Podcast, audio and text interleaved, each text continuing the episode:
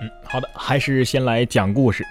昨天讲故事，我们说到刘勇同学想去见知州大人孙和，由于没什么可送的，于是呢，拿着自己写下的一首《望海潮》就去了。很显然，你这什么都不拿，两手空空的哈，就想见知州大人，可没那么容易。大门都没挨着，就被护卫给拦了下来。这可怎么办呢？没办法，只好找朋友出出点子。怎么讲啊？刘勇的朋友都是一些什么人呢？这其中擅长交际的，那肯定首先想到的就是交际花之类的。所以啊，他第一个想到的人就是楚楚姐姐。楚楚，呃，就是楚楚动人的楚楚。这位楚楚是谁呢？她就是杭州地区青楼当中的红牌女星，是杭州的一张鲜活的名片啊。于是他前去请楚楚姐姐帮忙啊，让她在孙府举行歌舞晚会的时候唱一唱他写的这首歌。到时候呢，如果孙大人问：“哎，这歌是谁写的呀？”哎，你就说这是刘勇写的。那要是人家孙大人没过问怎么办呢？那你就见机行事嘛。总之啊，就想请这位楚楚姐姐借机给引荐引荐。这刘勇啊，等了好长时间，终于等到了中秋佳节。孙福果然邀请楚楚姐姐去唱歌了，于是呢，楚楚还真就唱了这首《望海潮》。哎呀，那美妙洪亮的歌喉是唱出了钱塘的繁华，唱出了老孙的政绩，把他唱的是喜笑颜开啊。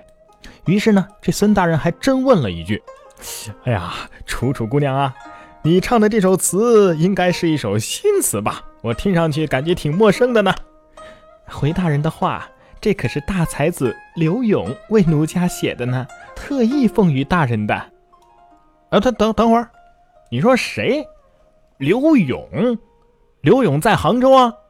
于是刘勇的邀请函马上就收到了，就成为了孙大人的座上宾。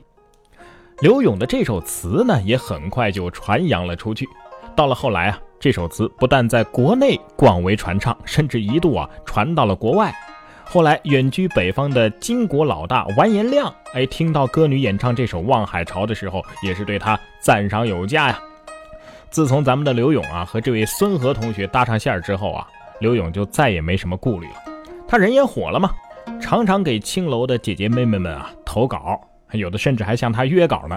他写过一首词，词牌是《长寿乐》，里边有这么几句：“太平市少年时，人把韶光清气。”况有红妆，楚腰月宴，一笑千金可吃。任好从容痛饮，谁能惜醉？总之啊，这段时间他过的日子，就像这词里写的一样，那叫一个纸醉金迷啊。然而呢，其实听了这么多期节目了啊，每到这个时候，只要一说然而，那后面肯定是好景不长。确实，到了真宗景德二年，也就是公元一零零五年。皇上派人给孙和送来了中央的任职文书，让他回京城做一个判太常礼院。这老同学就要离开杭州了，这下除了青楼里的那些姐姐妹妹们，刘勇还真就没什么朋友了。但是转念一想啊，我在这杭州已经玩了两三年了，不管是想去的、不想去的、该去的、不该去的，都去过了，继续留在这儿也没什么意思。然后呢？刘勇拍拍屁股就离开了杭州，去了苏州。但是在苏州可没熟人啊，于是呢，很快就去扬州找他老爹去了。然而这个时候的柳仪啊，已经升迁为工部侍郎，离开了扬州，去了汴京了。算了，老爸不在就不在吧，还落得自由。于是呢，刘勇就肆无忌惮地为所欲为了。扬州可是盛产美女的地方啊！刘勇一到扬州，就立即听说当地最有名的歌妓叫谢玉英，才子嘛，有的是手段，很快就联系上了，并且还见了面。哎呀，那真不愧是扬州第一大美女啊！奇耻展笑之间，把刘勇的魂儿啊都给勾走了。于是呢，刘勇大笔一挥，写下了《玉蝴蝶》。他这首《玉蝴蝶》当中有这么一句话呀，是影响了后世的婚姻观的，那就是“美人才子何事相知”。刘勇同学认为，郎才女貌就是天造地设的一对儿，什么父母之命、媒妁之言，全都是扯淡。可是儿子在干些什么事儿，老爸能不知道吗？于是他老爸就说呀：“哎，你小子啊，你不是来追随我的吗？结果呢，你在这儿耽搁什么耽搁呀？赶紧跟过来啊！”于是呢，写信催他了。但是这个时候，刘勇刚跟这谢玉英搭上线，打得火热呢啊，哪舍得走啊？但是没办法呀，只好依依不舍地跟这谢玉英约定：“哎呀，英英啊，当我金榜题名之时，定回来接你。”要说这谢玉英啊，还真是个重情之人。自打这刘勇走后，他当真就闭门谢客。到了二十五岁，刘勇终于来到了东京。这东京啊。啊，不是日本东京啊，是北宋的首都。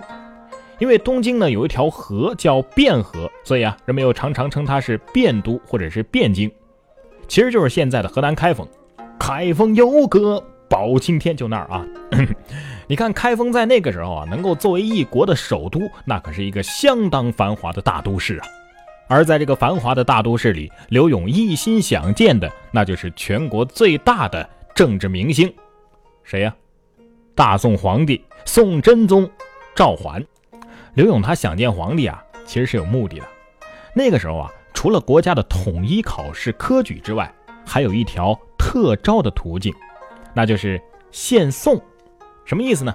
就是你向国家的最高领导人呐写一些歌功颂德的作品，一旦他们看了觉得很爽的话，他们金口一开，你不也就跟着爽了吗？在当时啊，不光是存在着这么一种途径。而且献颂而次第的风气啊，还非常的流行，尤其是在刘勇所处的这个时代。于是呢，刘勇是一门心思的就要寻找这样的机会，所以啊，他对参加高考并不是很在乎。他觉得自己啊，应该可以通过这种特招的方式获取进士的学位，因为他觉得自己擅长这个。当初他找到那个孙和，不就是因为写了一首拍马屁的词吗？于是。就在那年的正月十五元宵节，一向爱好热闹的刘勇同学自然是按捺不住啊，跑到了街上。哎，看到这老赵赵皇帝啊，居然出来和大家一起同乐来了，顿时汴京本来就很热闹的场面又涌上了一个高潮啊！等回到家里，刘勇同学是赶紧取出纸笔，就写下了这一天的日记，词牌是清悲乐，其中有这么一句。羽意云情，酒心花态，辜负高阳客。没想到这首词啊，很快就传唱开来，而且一直传到了皇宫里边。皇宫里的人对这首词都非常称赞，估计刘勇同学也为此在京城啊是有了一点小名气。于是呢，这首词传开之后，一些教坊乐工每逢谱写出了新的曲子，都请刘勇为他们填词。一些青楼歌女啊，也开始求他为他们写词。于是啊，咱们的柳大才子不知不觉的又坠入到了温柔乡中，甚至得意的把他自己的这种风流生活拿来唱啊，好像生怕别人不知道自己似的。其实自从那天逛完街之后啊，他就一直惦念着外面的花花世界。你说想认真学习吧，还真学不进去。于是呢，刘勇就出门了。走在路上的刘勇向着人多的地方走。不知不觉就来到了平康里，被里边悦耳动听的歌声给吸引住了。他就这样呆呆地站在门外听了很久。哎呀，觉得越听越好听，越听越迷醉，不知不觉就移动着脚步走了进去。这一跨步啊，他不仅找到了自己的红颜知己，也跨进了人生的深渊。咱们用历史的句子来说呀。这一步可就标志着刘勇人生堕落的开始，是刘勇由奋发图强到沉沦堕落的转折点。不是，话说他什么时候奋发图强过呀？就说他刚刚跨进这歌楼，就只见一位冷傲的绝世美女正在轻转歌喉，吐唱着精妙绝伦的声音。哇！刘勇觉得这个时候简直是像见到了自己的梦中情人一样，于是赶紧问旁边的人。这姑娘谁呀？特别想知道，我也想知道，你想知道吗？想知道，明天继续收听然哥讲故事。